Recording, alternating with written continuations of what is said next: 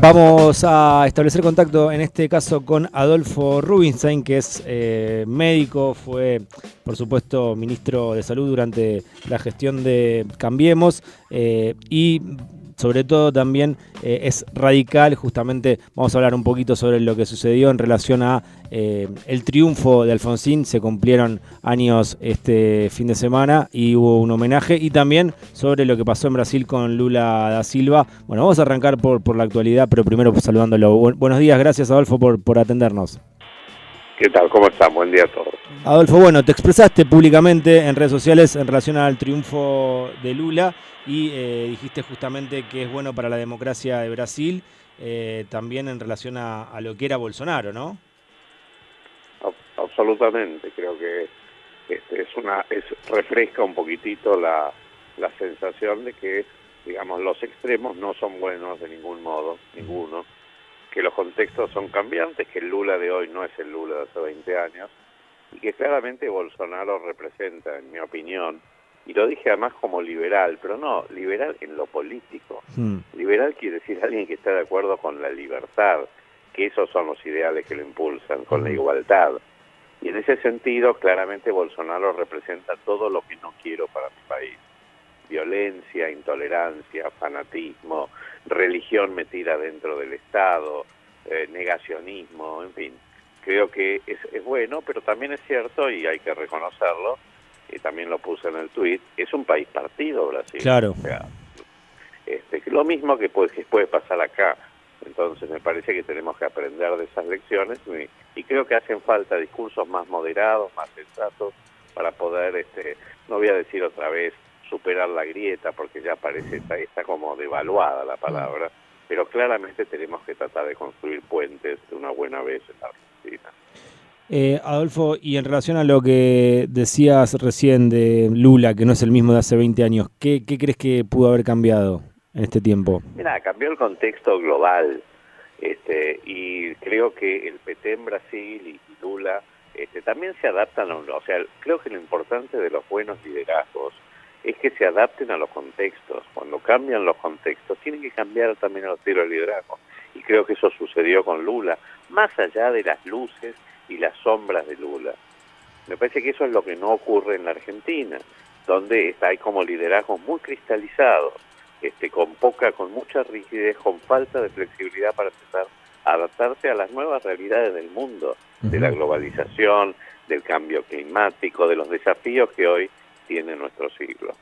Hablabas de los extremos. Em, ¿Te preocupa lo que está sucediendo eh, en el mundo? En, bueno, en este caso justamente ganó Lula, pero eh, en Italia, en Argentina con el, crecimiento o el surgimiento de, de Milei, en el resto del mundo, en Vox con España.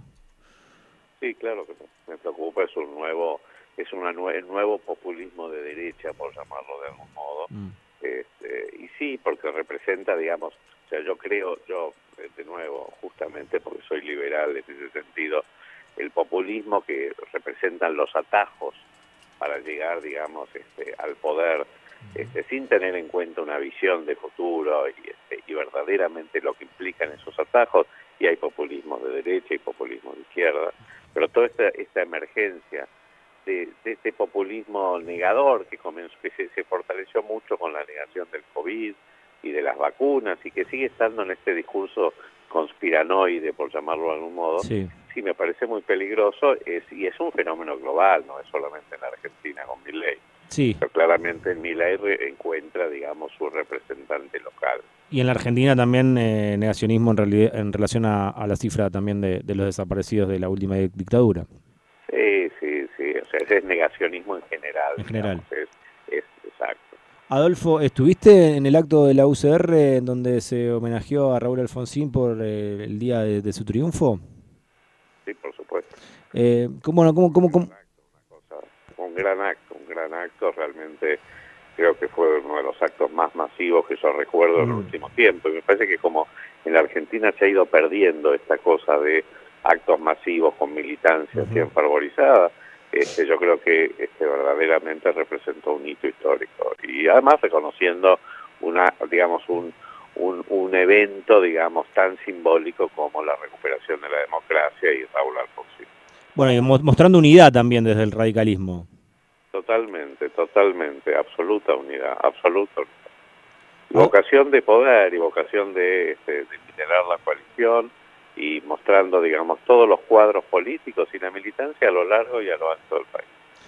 Hubo presencia también del PRO, estuvo Horacio Rodríguez Larreta, estuvo Diego Santilli, estuvieron juntos en ese acto. Anteriormente hubo uno entre Acuña y Lustó en, en la UBA y eh, llegaron algunas eh, lecturas de que podría ser una fórmula Lustó con Acuña en la ciudad. ¿Lo ves viable a eso o te gustaría Lustó en la ciudad?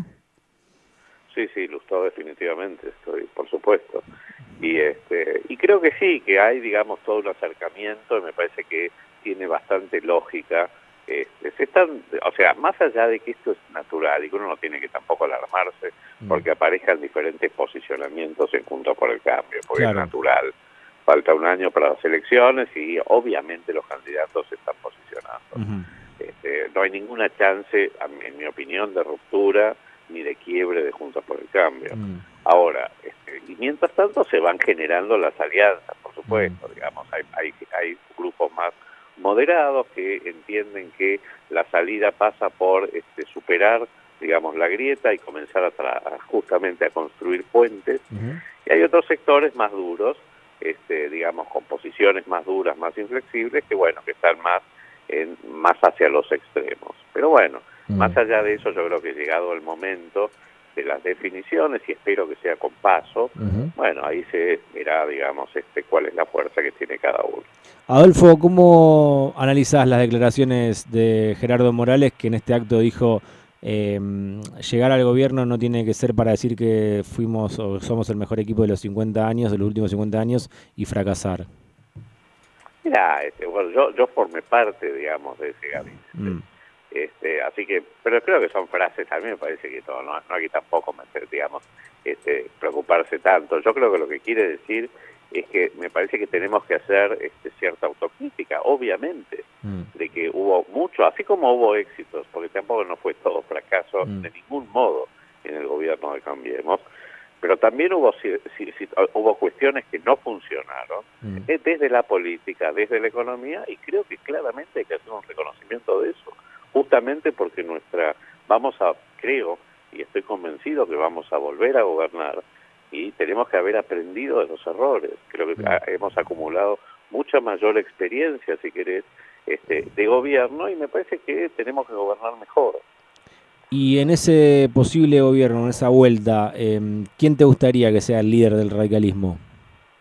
Mira, yo creo que el radicalismo tiene varios líderes hoy, está Gerardo Morales, está Facundo Manes, está Lustó, digamos, este, hay muchos liderazgos, realmente hay muchos liderazgos. Yo creo que es importante para mí que el Partido Radical tenga este, esta vocación que está demostrando y que verdaderamente lidere la, la, coalición porque verdaderamente tiene valores que creo que es necesario recuperar. Este, digamos, todo lo que tiene que ver con la libertad, pero que pero no libertad vacía, libertad acompañada de una vocación por la igualdad, por los derechos, este, por la democracia, por la república, y me parece que todo eso el radicalismo lo encarna muy bien. ¿El PRO se bancaría un liderazgo desde la UCR de la coalición?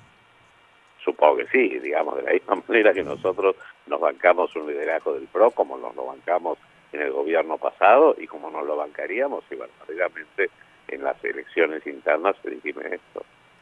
¿Y vos en qué rol te ves de cara al 2023?